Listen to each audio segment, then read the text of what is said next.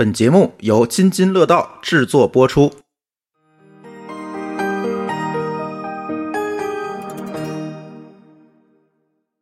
各位津津乐道拼娃时代的听友朋友们，大家好！欢迎大家收听拼娃时代的第三十期节目。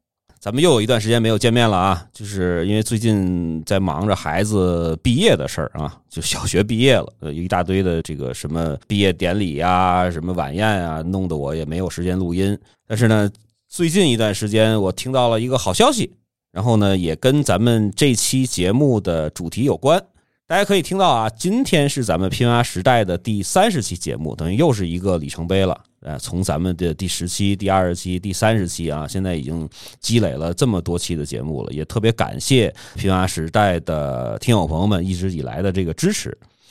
那么今天呢，我们请到了一位非常特殊的嘉宾，然后他呢也是咱们拼娃时代和津津乐道播客的老朋友，让这位嘉宾呢跟大家打个招呼。听众朋友们，大家好，我是咱们的老朋友小川同学。小川已经这次是刚才我们在聊，就是说已经是第四次来录音了哈。嗯，倒一倒，咱们第一次是在一八年是吧？对，一八年那会儿啊，一八年的时候，小川还是一个初中生。对我今天在录音间外面见到他的时候啊，我就在想，哎呀，一下子从一个初中的一个小屁孩儿哈，就是变成了一个阳光少年，是因为他马上就要步入到大学的校门了啊。对。小陈同学呢，最近一年来啊，一直在忙着准备自己的这个高考，对，忙着自己的准备的艺考的专业课的考试。上周他跟我说，哎，我这个已经成功的高考完了，成功的艺考的专业课也都 OK 了，都已经结束了。我说这个太好了啊，恭喜啊！咱们先借这个节目的机会，恭喜一下小陈同学啊，以后也能叫老师了啊。因为小陈他说，录完这期节目到七月初回到当地的时候，他需要去做助教。去给一些明年后年参加艺考的一些师弟师妹们啊，去呃辅导一些他们的专业课的内容啊。这，以后咱们小川同学这个明年就变成小川老师了啊。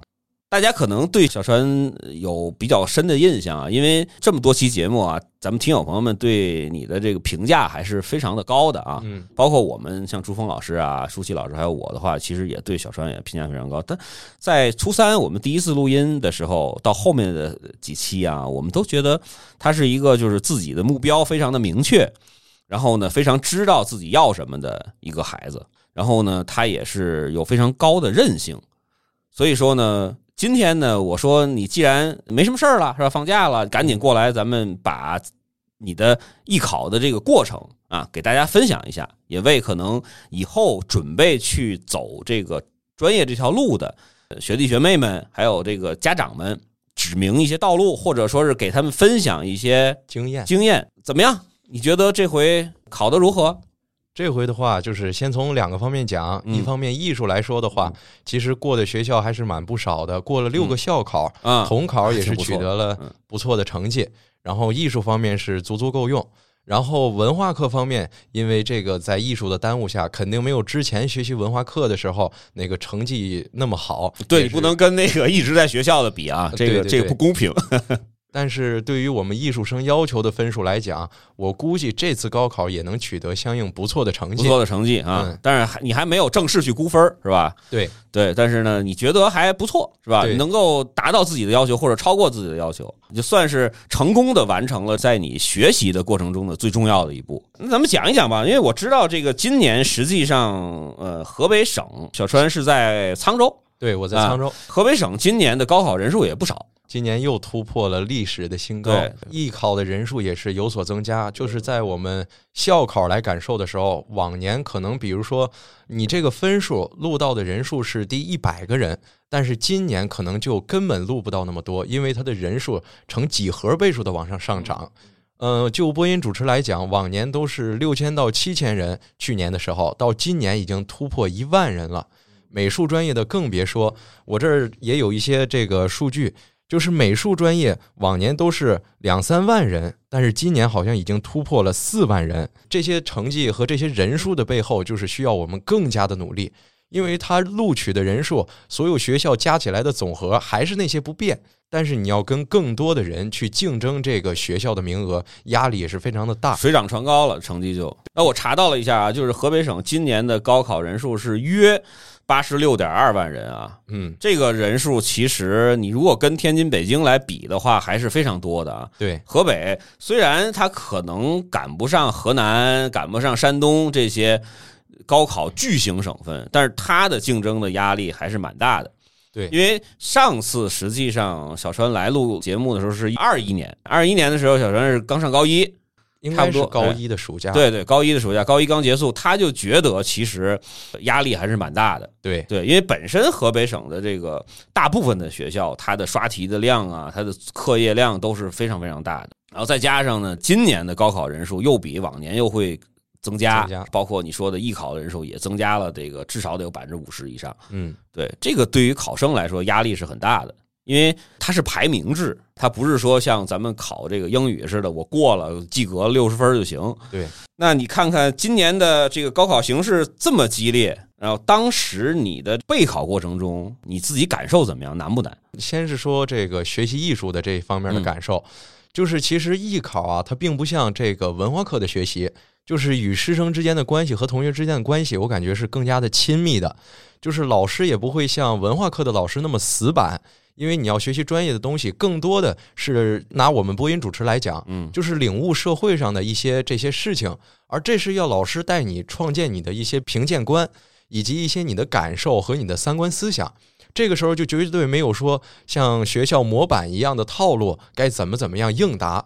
在大的框架内，你就要发挥自己的思想、自己的评论，然后更多的一种就是老师和师生之间的关系。在你学习艺术后，你会发现，哎，老师更加亲切了，可能你就不会再称他是某某老师，你就说，哎，某某哥什么的，就是以更加亲近的称呼来相互融洽。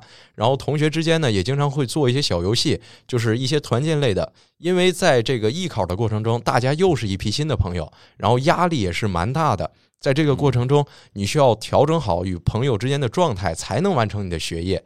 然后，因为在艺考的过程中呢，呃，这个快乐的事儿也有，这个非常痛苦的事儿也有，对，糟心的事儿也有啊。对，你是在天津？对，我在天津集的学，是需要一直住在那儿吗？对，是一直住在天津的。然后从某种角度讲，你像播音主持为例，你需要早上很早的起来上早工。因为我们的专业考试是在十二月份左右，那个时候正好是天最冷的时候，十一、十二月去练早功，在早上六七点要站在公园大道边上，有时候就是裹着厚厚的羽绒服在那儿练声，可能你刚一练声，嘴里哈出来的全是白烟，嗯嗯，然后在日常的时候，有时候我们晚工会练到半夜两点才回去睡觉，这可能已经是常态了。已经熬得不行不行，有时候嗓子可能练到劈的发不出声音来，但是还是要通过喝一些药啊等等的调节过来继续训练，因为时间短任务重。然后最痛苦的莫过于，其实就是在你学习艺术的过程中还要穿插的文化课。啊，是你不能完全不管它啊。对。但是这种调节的过程，其实是对于一个艺考生来说很难的。上午刚练完专业，下午要踏心儿坐在课桌之前再学习一些文化，这样的感觉就是感觉很莫名其妙的，就是莫名的又带入学习。然后对于我们学艺术的来说，就是艺考相对于一场小高考，在持久战打完之后，因为它并非像高考两三天可能结束了。联考结束之后，就要进行校考，这么长漫长的，甚至要持续一到两个月的过程中，然后再回过头一看啊，终于结束了，真的好轻松，放松一下。刚放松两天，就察觉哦，不对，我还要高考，就要立马投身入这个备战高考的准备之中。这时候你的心理建设是需要非常的强大，因为在对于一个人来说，刚刚松懈下来的精神又要紧绷上去的时候，其实是真的很痛苦的。讲一讲你在天津做这种集训的时候，他都有什么样的一些课程安排呢？因为我们原来在学校练话剧的时候，我们可能会有像你一样早工，可能早上五点多钟，在学校还没起来晨跑的时候，我们就得赶紧上湖边去咿呀的去练，对吧？然后有这种台词课，有走位的课，有这些东西。对于你们播音主持来说，先说一下啊，咱们小川最后选的是播音主持这个方向。那你们其实有什么样一些就是非常重要的一些课程需要你们去强化呢？嗯，我们主要考试的就是这么几个方面。第一方面呢，就是文艺类的稿件，就是一些散文啊、诗歌等等，这是需要读或者考试的时候需要背诵，就是朗读出来。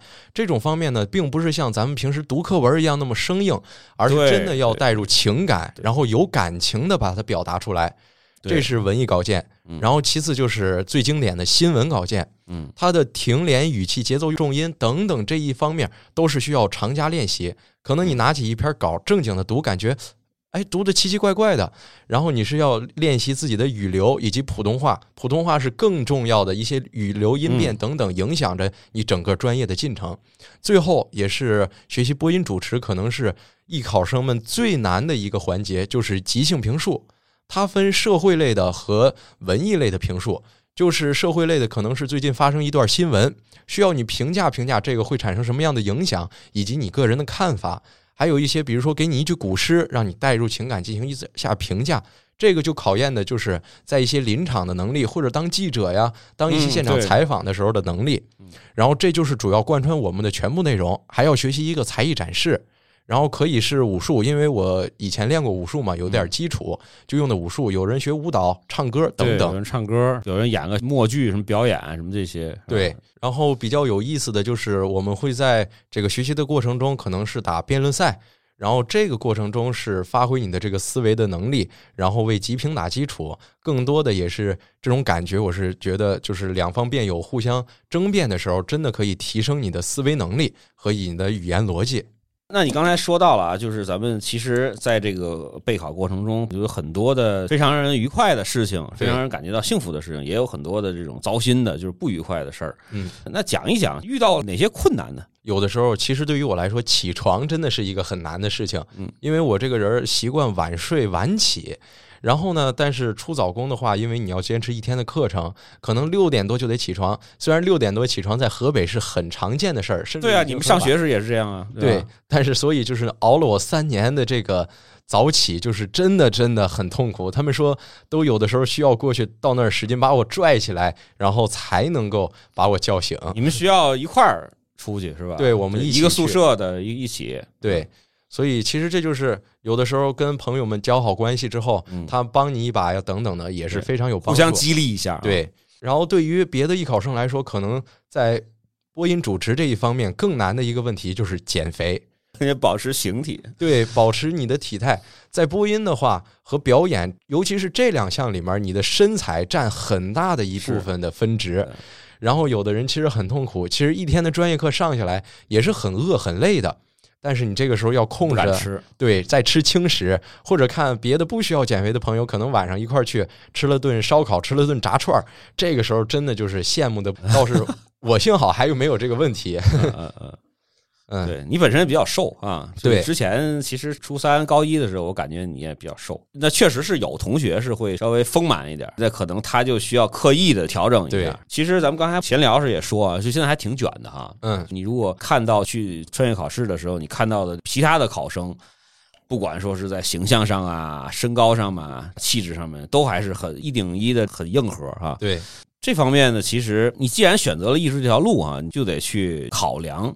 这方面的因素，如果这方面因素不如别人，那你只能从其他方面去弥补。对，那讲一讲吧。大家对于艺考这个事儿有一个刻板印象，经常有人说，你看这个艺术生什么考这个表演的、播音主持的，嗨，他们就考个二百多分、三百分就能上个比较好的学校。你像那些小明星们，考个二三百分，文化课很差，才进入到了什么北电呀、这个中戏呀、中传啊什么的。事实上是这样吗？其实就是在我们艺考随着不断的推进。你像我，其实原来的文化课成绩还不错，在河北能考四百多分，嗯，但是经过艺术的学习下来，最后的成绩我估计也就在四百分左右，嗯，或者是三百大几，嗯，因为在你的这个长期间训练之下，你的文化课水平真的会不如人家文化生那么的方便，那么的便利，对你的关注点或者你的那个重心就不在这上面了，对，嗯，然后另外来讲，你像说那些明星啊，去北电也好，中戏也好，等等。这毕竟是少部分，人家已经有了知名度，那去一个高级的院校进行培养，这也是必然的。但是对于咱们大多数的考生来说，想要你像中国传媒大学，是我们播音界最好的一个学府，分很高。对，先说专业过那儿是很难的一件事情。当你专业过的时候，你会发现你的文化要求四百大几、五百分的时候，对对，有可能得得到五百，是吧？大家都拼嘛，是吧？你正好赶上这一届都特别高，那你就惨了。对，那有的时候你说这个分数对于可能文化生来讲，已经不是说多容易的事情了。你让一个学艺术的孩子去那么高的分数，也相当不易，不容易。对，再说一些普通的院校，像天津师范大学，也是一个不错的学校。但是有人说你们学艺术的肯定很好进嘛？其实我们也是要考到四百七八十分才能够进入这样一所学校。呃，这个我熟，我们因为当然我们同有同学在考到那个学校的播音的专业了，他当时确实也是考了快五百。嗯，那还是多少年前了？二十多年前了。大家想的很简单啊，但实际上不容易。因为你的很多的时间，比如小川说，我从高三的开始，我就要去，几乎全部的时间都要去弄专业课的事儿，我得等专业考完了，我再回去去学习。对，最后给你多长时间去复习这个文化课？我是从三月底开始，三月份开始就是艺术结束之后，然后进入了文化课的冲刺，满打满算也就九十多天的时间才能进攻这个文化课。对。对于普通的这个文化生来讲，我们的时间真的是时间紧、任务重。可能你坐在书桌前，你发现你原来学的东西可能已经忘得一干二净了。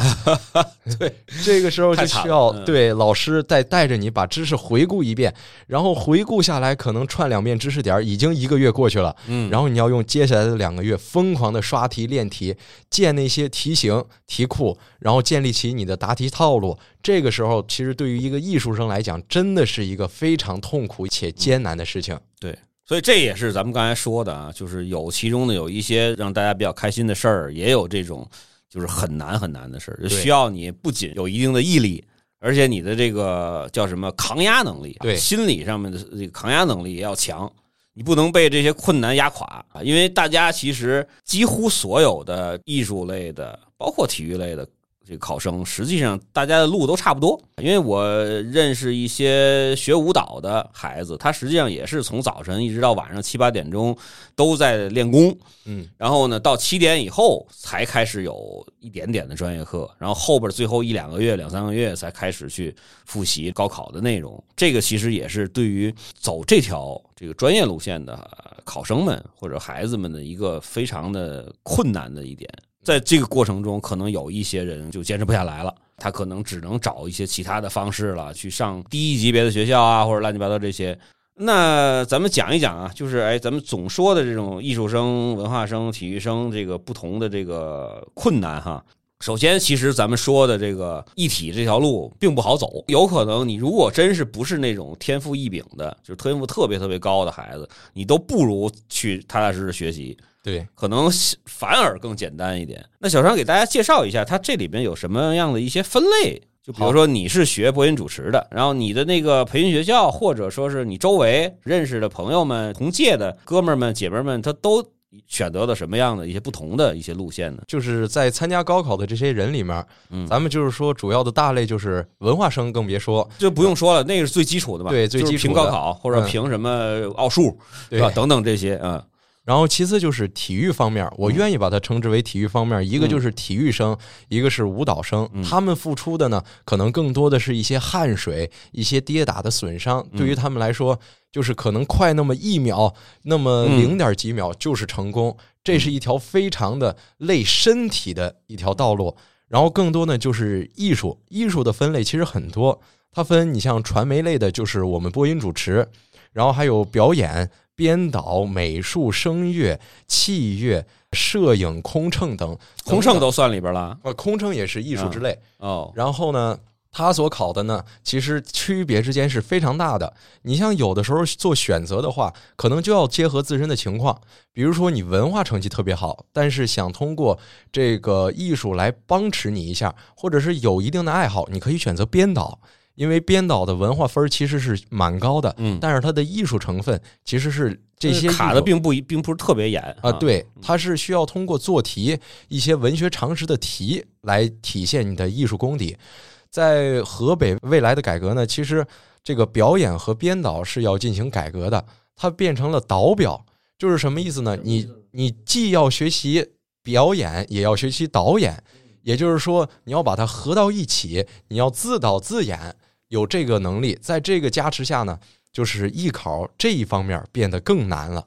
他以后，你的意思就是说，他把这个表演专业和编导专业没有了，合成一个了。他在专业考试的时候，他需要考两个方面的内容。嗯，他是更多的细分，还分出导演专业，然后以及就是你如果学表演的话，你是要学习编导专业。编导专业也被划分为导演以及等等细分的类，然后这样子的话，就是在未来的改革，也就是明年的改革，河北的改革是将文化课的成绩占比提得更高了。像最简单的美术，原来是基本上你更看重的是专业成绩，可能你的专业成绩取得了一个非常优异的分数，你的文化课只要过了线儿，就可以去一个很好的九八五二幺幺学校。但是在明年开始，就更看重专业课，他们分别一样占一半儿。这个时候，对于我们来说，就是下一届的孩子来说，更难的在于，你不仅文化课要抓得死死的，不能松一点手，你的艺术也绝对不能放下。这个时候，就是更多的是考验一个考生的综合能力。但是，其实对于人家有天赋的孩子来讲，其实并不公平的，没有办法发挥出他专业最好最多的优势。是。然后在这些艺术里面的话，我简单的介绍，像传媒类就是我最熟悉的，也是更多的看重的是我们自身的一个条件。然后嗓音占一部分，有的同学可能天生嗓音特别特别的沙哑，然后已经是就是声带的病变等等，这个时候就不建议去学习。可能你的努力非常的到，但是对比于人家天生一副好嗓子，就是可能你的努力不过人家的基础。然后更多的是一些身材呀、外形的条件，像男生的硬性要求可能就是一米七，女生的要求就是一米五五。这个时候你如果达不到，真的就是在这个行业，你可能有着再好的一副嗓子，也没有办法发光发财。然后表演来说的话，其实表演真的真的就是吃脸的一个专业，在如今的这个大的时代背景下，这个娱乐化呀、这个电影化的浪潮之下呢。表演更看重的是你那一张英俊的脸庞，可能 对于每个小朋友来说，这个演技他看不出谁有多高谁有多低，毕竟每个人可能没有真实的拍过一部戏，但是更多的是一个你的外形条件。有人戏剧性的说，这个在北电的选取中，可能你的准考证交上去的那一刻，准考证上面的照片已经决定了你能否进入北电。对这个说着有点夸张了啊，但是它绝对是一个重要因素，大家都能理解。就现在的这种大众的审美，跟几十年前有是有区别的。对，因为大家你看那个出来的这些新出道的这种小生，都是那种英俊的脸庞啊，就是但是就是从我这个年龄段的人去看，觉得不太顺眼，都是那种不那么阳刚的那种感觉。但是你没办法，因为这就是一个大趋势。对，就是大众审美的一个要求，包括你看咱们现在的一些中间力量的表演艺术家，吴刚老师啊、何冰老师这些，就是演话剧的这些人，其实你看他并没有什么特别出众的这种外表。对，但是呢，现在不一样了，现在的大家就你既要专业的水平要高，另外呢你的长相、你的身高、你的这种身材又得到位，才能更符合现在的年轻人的这个市场。包括小小陈跟我说，现在的传媒这个专业，实际上大家也要去考虑你的这个外形条件。外形条件跟原来也不一样。原来你咱们在这个广播电台强势盛行的时候，实际上很多的这种播音的老师，著名的像嗯北京广播电视台、天津广播电视台这些，实际上他们还好吧？我觉得。没有太限制这些。你如果听到了他的声音，听了几年，你再去网站上看他的简历的时候，你可以觉得啊，原来长成这样。但是呢，那会儿其实大家还是更多的去评价他的声音。对，现在呢，因为网络的这种媒体，呃，变得越来越强势了，是吧？电视媒体比这个广播媒体要更强势了。这些东西，你去做采访的时候，你去做一个节目的时候，他不得不去考虑这方面的因素。对。但是我其实是在想啊，就是既然你选了这个艺术这条路，嗯，那你肯定是要认这个事儿，对吧？天赋也是你走这条路所经历的坎坷的一部分，对，是吧？也没办法，你只能靠你自己的自身的努力再去弥补。另外换一个角度来讲，你可能你觉得你不如 A，可能 C 还不如你呢。对，这个大家都有一样的苦恼啊。刚才小川给咱们说了啊，有这么多种传媒表演类的，就是像编导、声乐什么这些东西，然后还会，其实这个大家不难理解啊。尤其北京、天津这些有无数的这种著名院校，舞蹈有舞蹈学院啊，有民族大学，有这个北师大，然后像这个。你的这个专业有中传、中戏、北电，然后音乐有中国音乐学院、中央院央院是世就是世界上都有名的这种学府。央音，我们看到的这个，其实它里边细分是非常非常细的，尤其在你像比如在器乐上面，器乐还分表演专业和教育学啊，对吧？它还有一个音乐教育学，包括有一些什么那个表演教育学等等这些东西，有很多很多的细分。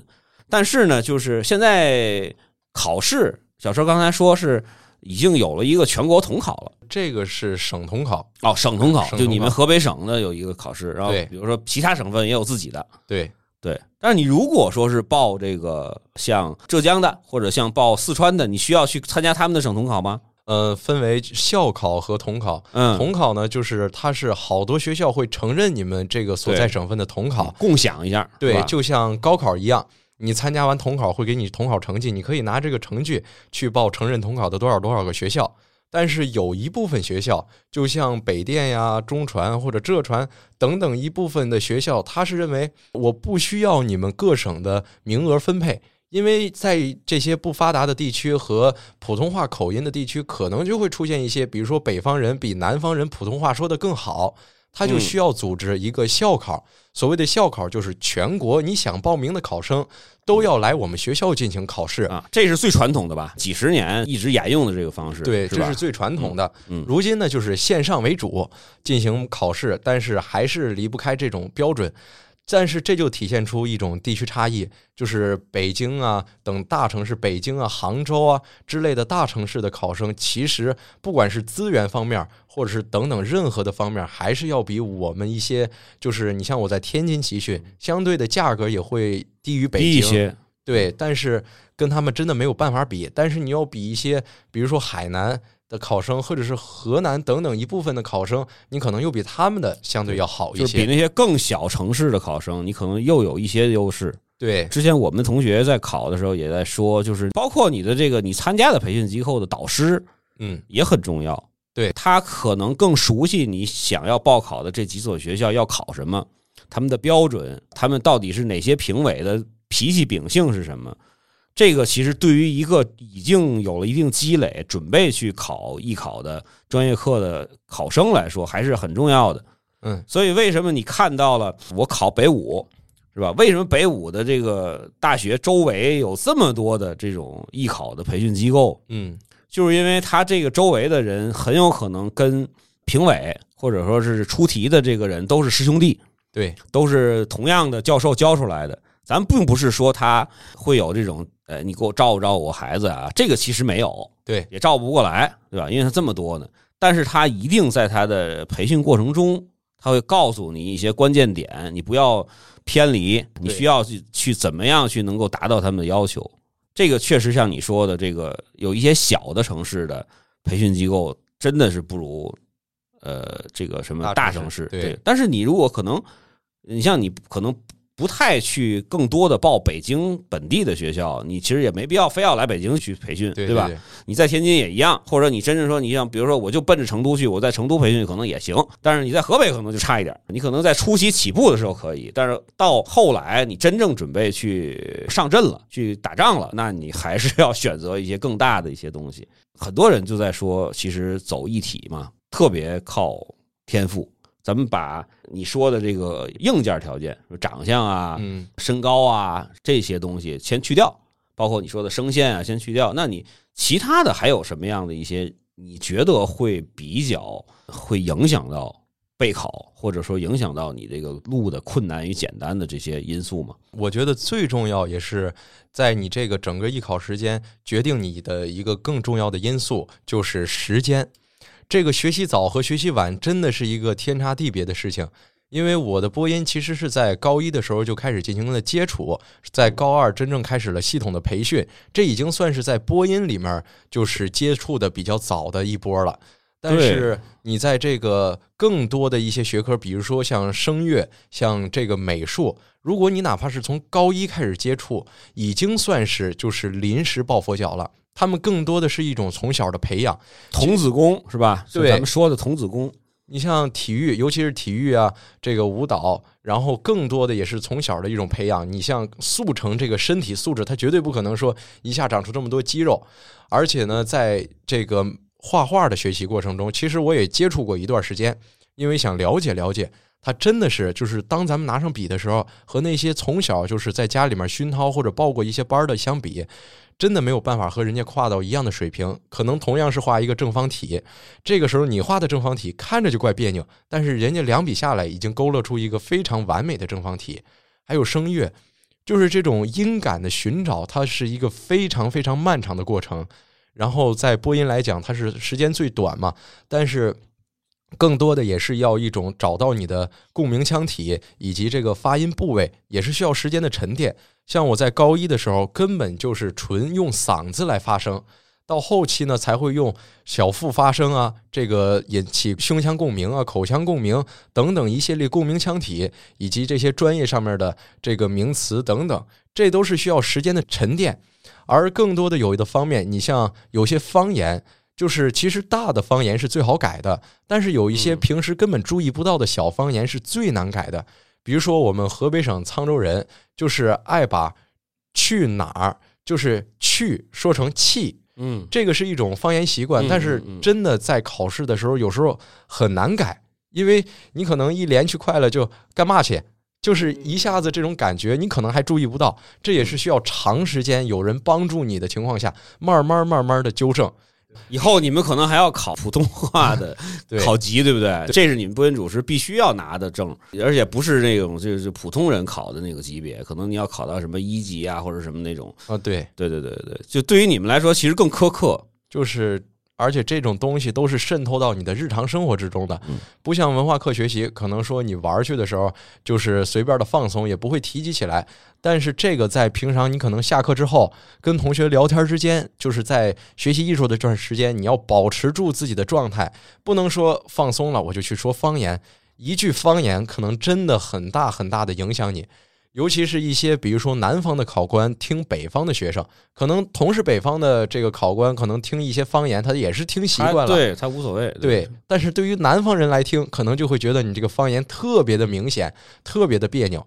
而且就像刚才来说，这个学校也是一个选择的非常重要的原因之一，就是机构它的人脉关系会决定着你的艺考是否成功。为什么这么说呢？并不是说你可以去很好的塞钱呀，简单的说。这个不现实，但是更多的一方面讲，你像每个学校的老师，不同年纪的老师，这个喜爱的方向是不一样的。因为艺术是一个很主观的事情，他觉得你处理的不好，那你就是处理的不好。可能这个老师喜欢一些非常柔美的稿件，你读一个大江大河，然后红色精神的稿件，可能就是非常的不符合他的审美，就直接往下掉分儿。如果老师们就是机构的老师们能拿捏住这些的点，再告诉给你一些合适的指导，就很有帮助于你考一些大院或者是一些你理想的学校。再有一方面就是家里的经济条件。因为有的艺术，你像摄影来说，它的难度系数其实是并不高的。甚至来说，我们普通人每天都会拿手机拍拍照，学学简单的构图，拿单反一学习呢，可能也是比较简单。然后学习一些制作技巧啊，相对来说算是艺术里面比较容易的一项。考生呢也相对较少，但是它是十分烧钱的。就是我有身边的朋友学摄影，一个镜头二三十万出去了，然后一个这个相机的机身，可能你需要长期的练习，他拍够多少张照片就要报废，然后这一趟下来可能需要个百十万的才能支撑下来。然后另外一说就是文化课分数，然后对于某些专业，可能文化课分数相对要求的会很低，比如说体育，这个文化课就相对于是最低的。那你也得分，也得分那个是体育报哪一项。如果说纯竞技类的，可能就会很低。对对，如果说是你报，比如说体育教育，嗯，是吧？像体育管理这些，其实现在的分数也不低。因为有一个另外一个因素是，体育院校的实际上现在反而比较好就业。嗯，所以这个分儿跟原来也不一样了。最近几年也卷起来了。你想报北体大是很难很难的，想就是凭这个就是一点点的专业能力和再加上大部分的这个文化课的分儿也很难。对，而且确实是这个走一体的话，不光是摄影，我觉得就是其他的所有的项目基本上都很烧钱。对对，你说画画嘛，一样，画画也很烧钱，也很烧钱，对，也非常烧。那颜料可能一下子买一次就上千，有的出去一趟采风可能就上万。你们这个也是，你找临临考之前，我不知道你找没找过，比如说找一些水平特别高的老师给你指导个一小时两小时的话，一下可能就也也是几千几千块钱，而且还得排队。对，不一定你能给你时间，因为人家一天就八个小时时间，对，你还得抢。走这个东西的话，真的是还挺烧钱的。对，所以这也是一方面。另外来说，这个文化课，咱就像刚才说的，对，其实有的是相对文化课较低，对，但是有的文化课你就要提前考量好。就像编导专业，你可能只考个三百多分，那是没戏的。对，没戏，有可能会上一些，比如说民办的学校。嗯。然后另外来说，更多的，你像这几年的趋势，我们就可以看出来，从前年的二百八十九分的过线儿。到去年的三百一十分的过线儿，到今年有可能预计涨到三百三十分。对，其实对于我们艺术生来说，这个分数线的不断提高，是真的真的很痛苦，并不是我们不想学，而是在这么长期的这个专业训练下，难免的学习课会有所落下。但是其实这么高分数的背后，在我们河北也是所有考生不好考的原因，还是就是衡水这座城市啊，是它每个省的那个分数线会不一样吗？对每个省不一样，不一样，对，就是都是按照它，其实就是按照排名嘛。就是我今年可能能录走几万个人，嗯，然后到第几万人那儿，他考了多少分儿？哎，对，就是多少分儿。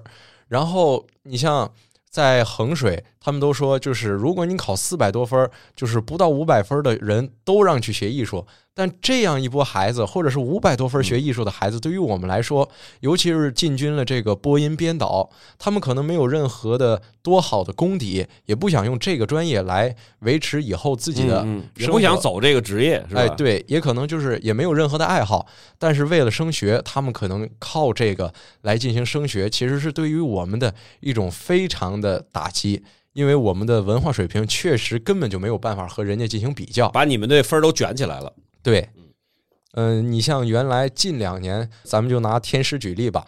原来的时候其实是三百多分，你作为艺术生也可以进去的。但是慢慢的就变成四百一二到四百五六，到如今的四百七八，都是一步步把分数给提高上去的。对，所以我去年好像还是前年，还跟一个朋友在聊这个事儿，就他们家孩子。他可能那个比我大一些，他家孩子也正好是考艺术类。他说现在就不可能了，现在你说考个二百多分想上公办的艺术类的大学是不可能的，不可能的。对，基本上你怎么也得准备四百分，对，四百分起步。对，准备四百分，可能你想那个你如果专业课成绩不是那么出众的话，你可能要考到四百三四，对你才能够妥妥的进去。你如果真是考个三百九，很有可能就非常非常提心吊胆，你要去。寄希望于别人，你就自己就掌握不了自己命运了。你只能是说，正好今年报这个专业的人分都不高，那就对你才能进。如果大家都很高的话，你就完蛋了。对你只能选可能一下子就选到一个你自己不是特别喜欢的学校。对于艺术生来说，你的选择余地其实比高考的普通高考生要小，对，小的很多，对吧？普通高考生有上百所学校可以选，对，几十所吧，至少。嗯，你们只有几所。呃，我们倒不至于这么少，可能这个文化生要能选个几百所，然后就是全国只要招生的学校，他们都能报。对，但是我们得是全国招生的学校里面，对于我们省招生的，并且是有这个专业的才能选。你的专业课的那个考试的那个成绩，他还得认可的。呃，对，所以就下来可能就没有那么多了，非常非常少了。一旦你今年这一年你赶上了，大家都很猛。后你就会比较惨，所以说，其实你刚才说的这个，咱们影响这条路的一些因素，或者说是咱们给大家建议，如果你们家的孩子已经初三了，或者刚刚上高一，我准备去走这条路了，家里孩子呢从小还有一点点的积累，你需要去。考虑这些点，一个就是天赋，这个东西你躲不过去。对，这个包括你软件上面、硬件上面的一些东西。另外一个呢，就是家庭的这个经济上面的，或者说是你人脉上面的一些基础。对，你说我连那个接锅都揭不开了，我可能一个月家庭年收入，咱们比如比比如说月收入吧，家庭月收入就三千块钱，嗯，那你就很难。不是说你不可能，你怎么弄啊？你连培训班的学费都交不起，对，这个就就还是硬核学习吧。我觉得这更更更适合，对，更适合一点，因为做题刷题永远是最省钱的。对，另外一个就是说，咱们的这个文化课的成绩你不能太差。对你如果说是完全连二百多分都考不上，考不到，那也不用、啊，那也没戏。你可能还要再想其他的办法，你可能要退而其其次去上一个高职啊，或者说是技术类的院校啊。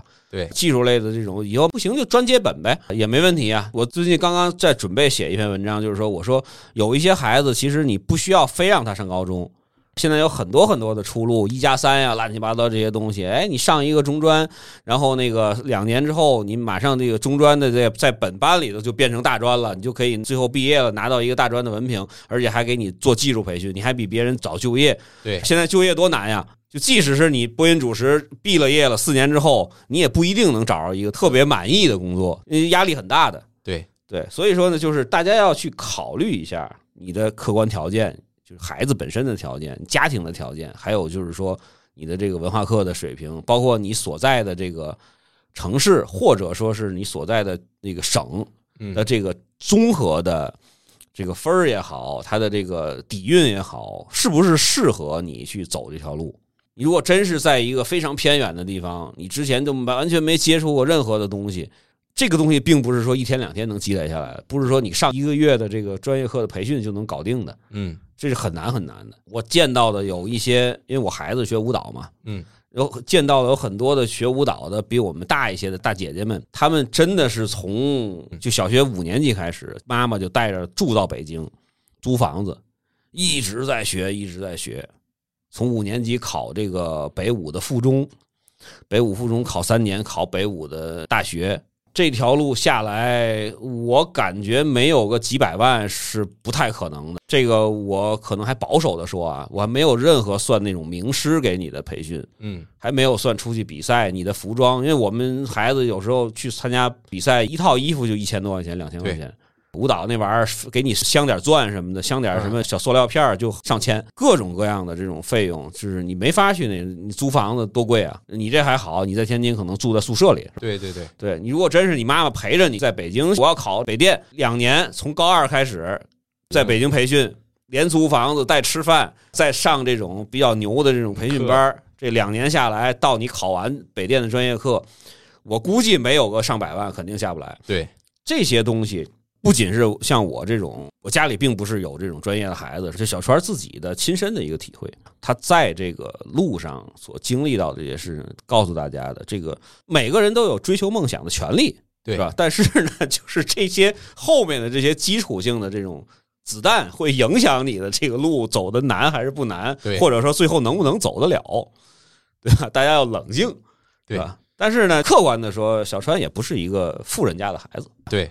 咱们都是普通家庭、工薪家庭的孩子，嗯，所以说你也别把他想的太太那么太夸张。对，基本上家里头给一点点支持，大部分的孩子，如果你真正喜欢他，还是有这个可能性能够把他弄好的。就大概来说，你像咱们不追求那么那么顶尖的这对对那些学校那几所，对吧？你要真正只是说想一方面是喜欢，另外也是为了考个学，那么你有个大概十来万。二十万左右的这个成本也是可以把它完成下来的，甚至也能上几次不错的名师课。只是说，就是在这个成本之上，如果您觉得还接受不起的话，那就不建议去走这个艺术的这条道路，因为它毕竟还是很烧钱的。到最后考试，你像又订西装，又得订酒店，无数的事儿。对，布置灯光，布置这个那个。然后等等一套下来，还是你没有一定的金钱基础，你是根本就没有办法完成这一件事儿的。现在还好，就是都线上考了，是吧？对，视频了，但是它也是有人那个实时的题目，对吧？对，也不，你之之前也不知道。你如果说是几年前大家听到的艺考大军全中国到处飞的那种，他的这个挑费会更大。对，你还得有一个人陪着，你不能就是说完全这孩子自己就去了，对？家里还得出一个人。所以说，就是我觉得另外有一点，刚才你提到的啊，就是你自己的这个还是要有一定的兴趣。对，真是说那种，哎，我就是纯因为我的文化课的分不够高，我才去想考艺考这种的话，其实我觉得不是特别明智。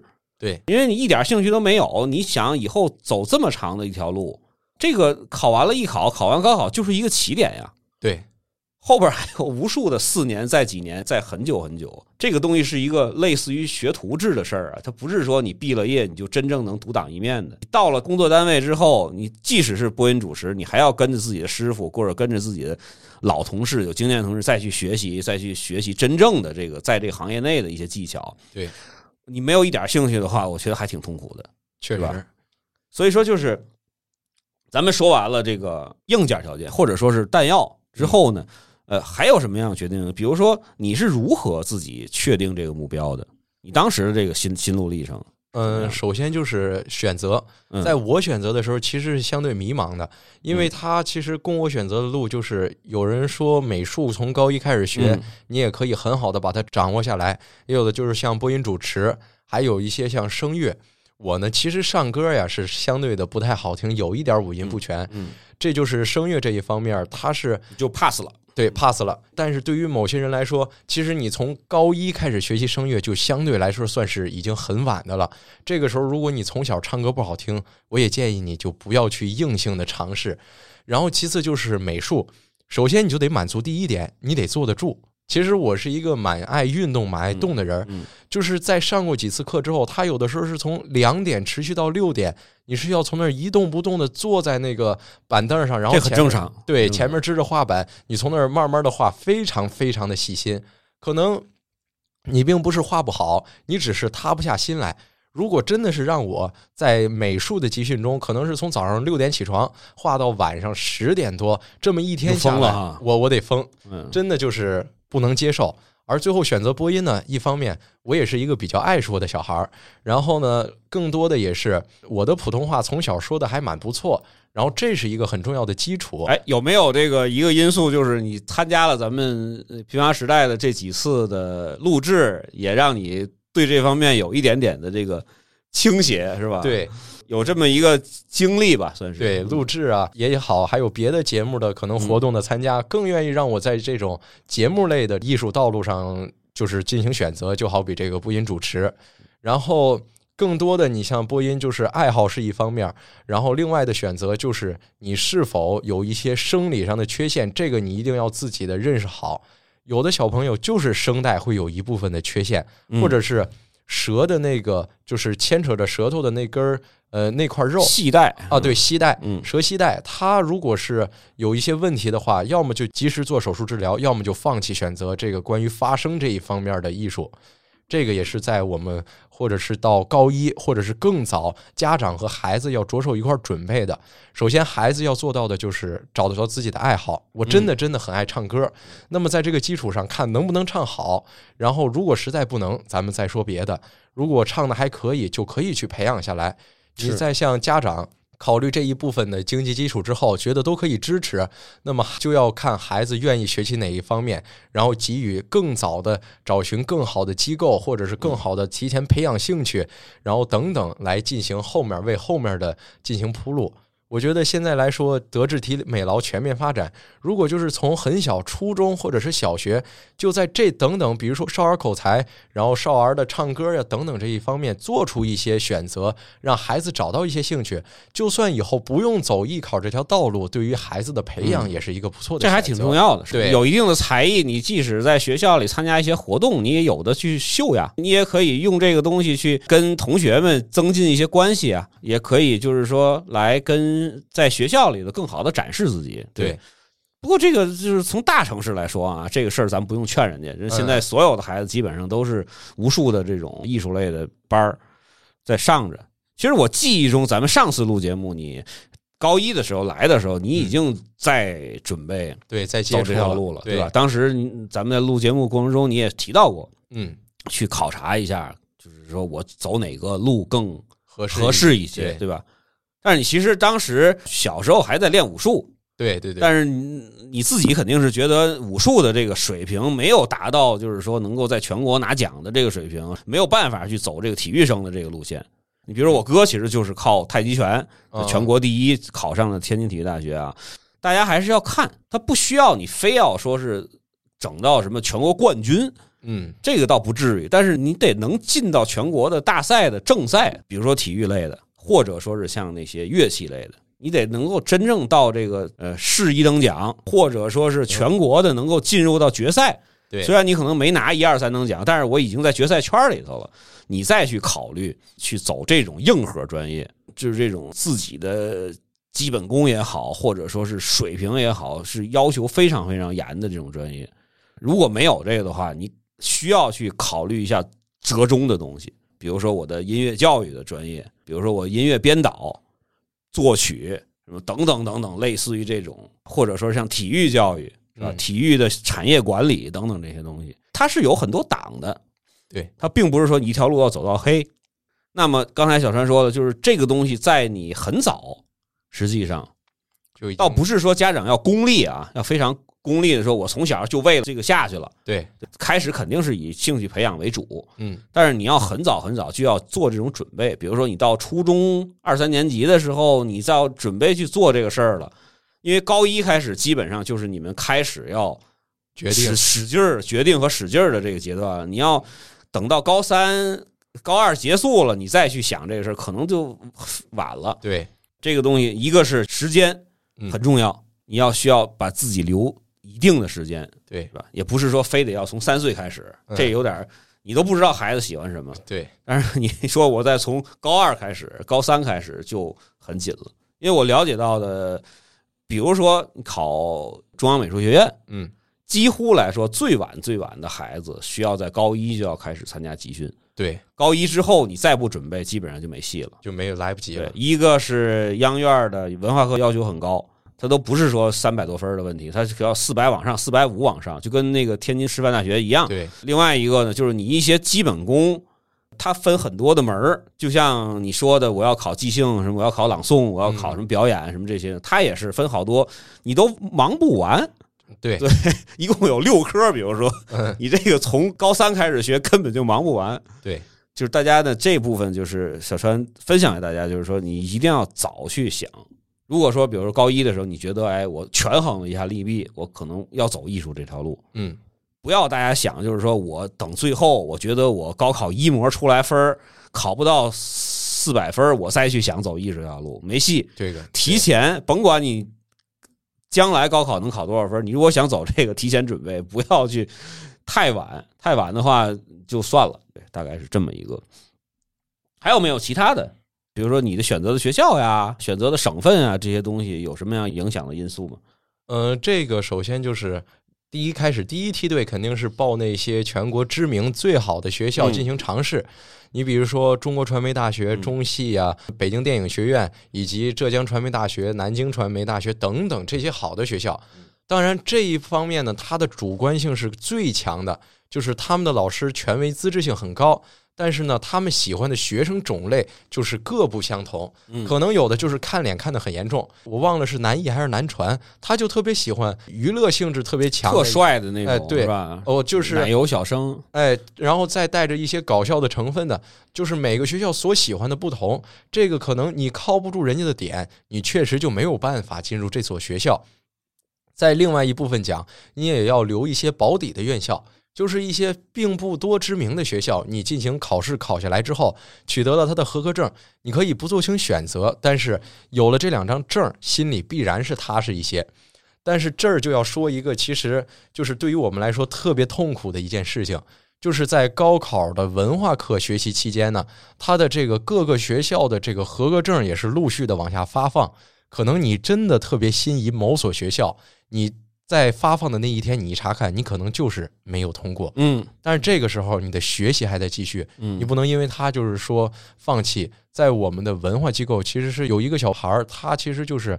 呃，他非要去一个学校是吗？呃，他报了六个学校，六七个学校，其实这已经算是在今年来说报的很少的了。嗯，但是他六个学校就六这个校考证，前五张下的时候，慢慢下的时候，一个没过，一个没过，一个没过，就这五张下来，他都崩溃了。嗯，真的是对他的打击很大。对，因为就剩我我都能感觉到。嗯嗯，然后甚至就是回家休整了一个星期，调整是最后一张证下来的时候，确实是通过了，还算好。可能这就是真的会影响一个人的心态。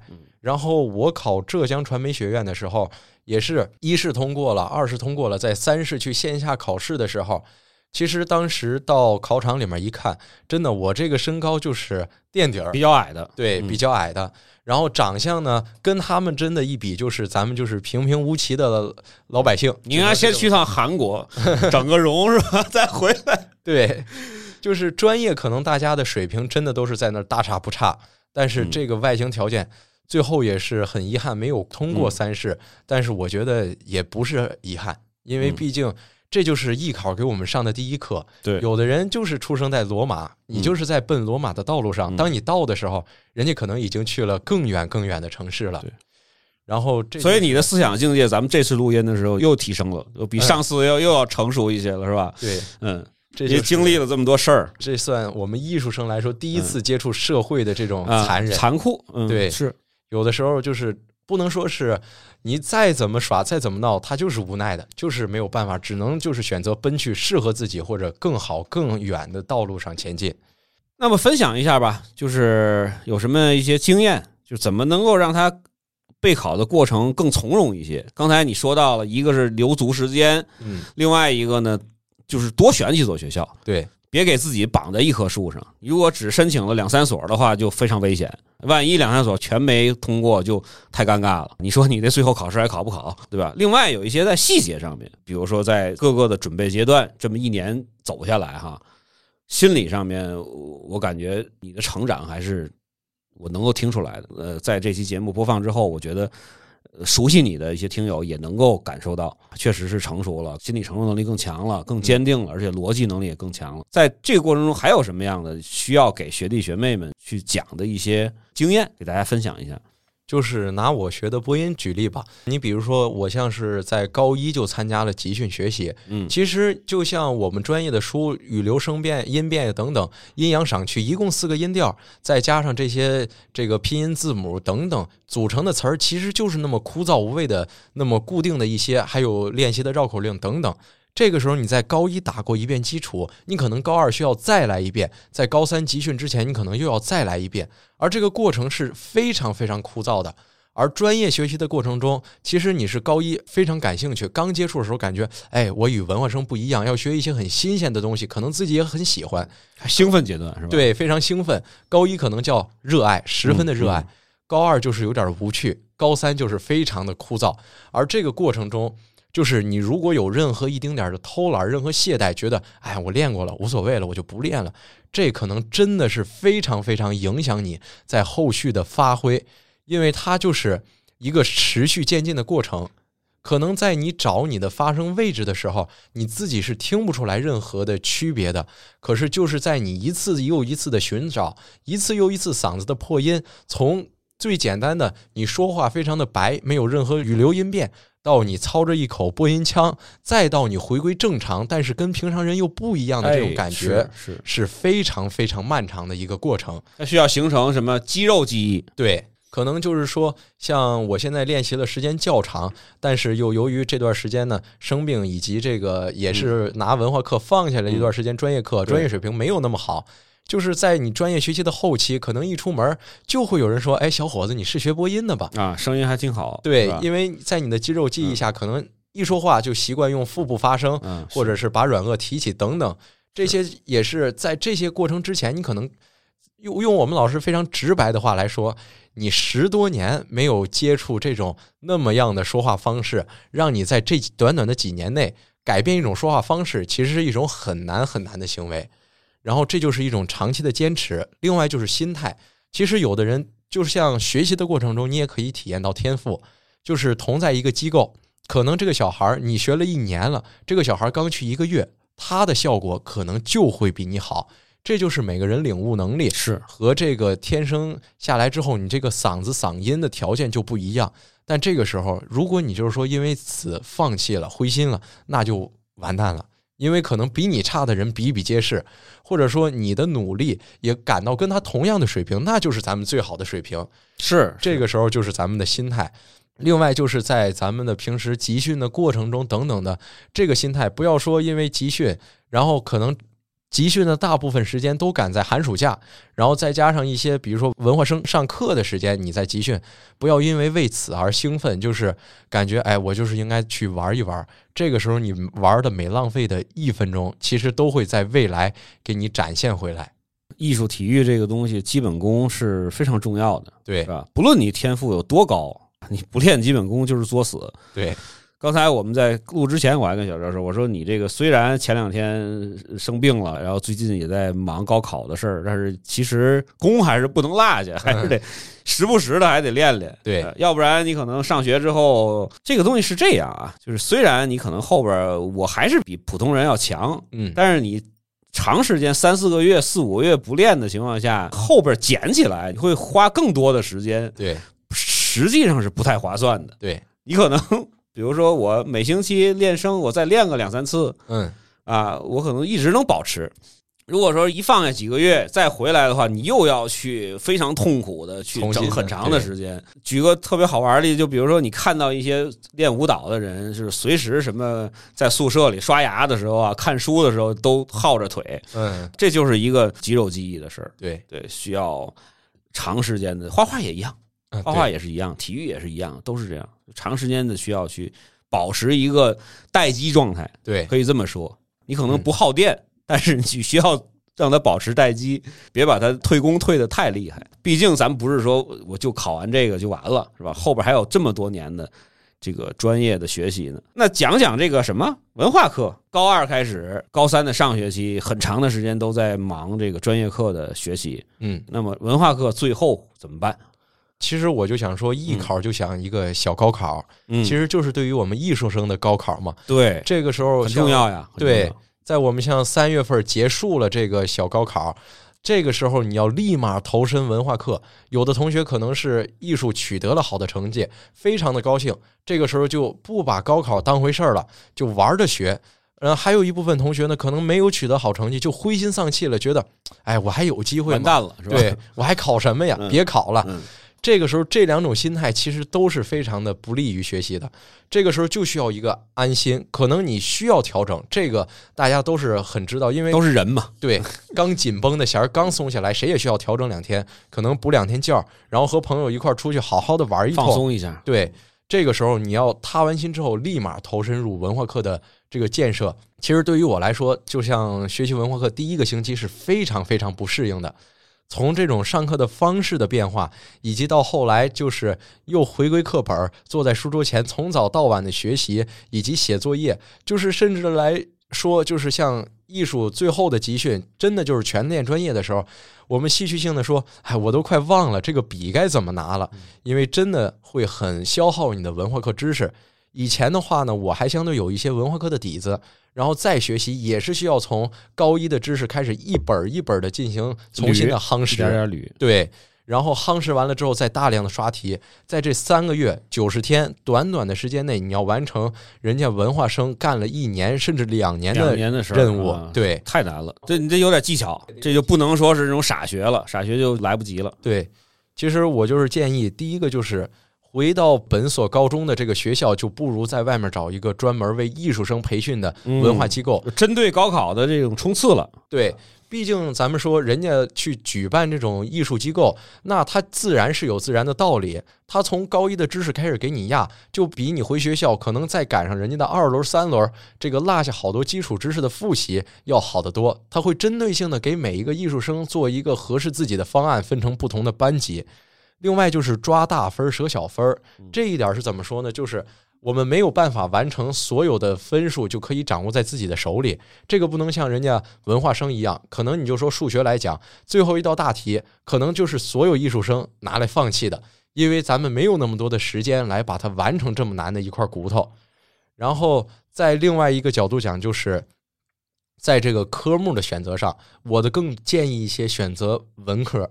因为你像我们机构，其实有一开始好多的学生选择的组合是历史，然后政治和生物的这么一样的选择。但是生物作为偏理的一点东西，在最后三个月的学习过程中，你耗费很大很大的精力，也不一定能够得到一个相应的回报，因为它是需要靠一个长久的刷题和数学其实是有点蛮相似的，嗯。但是为什么说艺术生的数学不太好？就是因为没有时间去见识那么多的题型，知识点学习完了，并不像历史、地理、政治一样，你只要是把知识点记住，大概了解题干，把能踩分的点踩上，自然就会有你相应得到的分儿。然后。如果是在准备学艺术，如果在高一开始，我就建议就直接定下文科类，有一定的基础之后，在后面的学习也更好。另外一方面，就是高一高二的基础是绝对关键性的重要。对，如果哪怕说你是初中，甚至是高一决定了要开始学艺术，有的人就会松懈，就不能放弃文化课的学习。对，就觉得哎呀，我学艺术，我比文化生简单一些，那我就哎累的时候歇会儿吧，想请一天假就请一天假吧。其实这个时候更应该。抓紧，因为在最后的三个月，你这一年到两年的努力就全在这三个月会体现出来。你当时亏欠了高考多少东西，是都会还的。就是高一高二你自己偷的那些懒儿，最后都得还回去。对，哎呀，真不容易。就是听你讲的这个，我觉得所有的艺术类的考生吧，并没有大家想的那么简单。虽然可能看上去啊，就是文化课，我我我这分儿要比普通的这种孩子要低。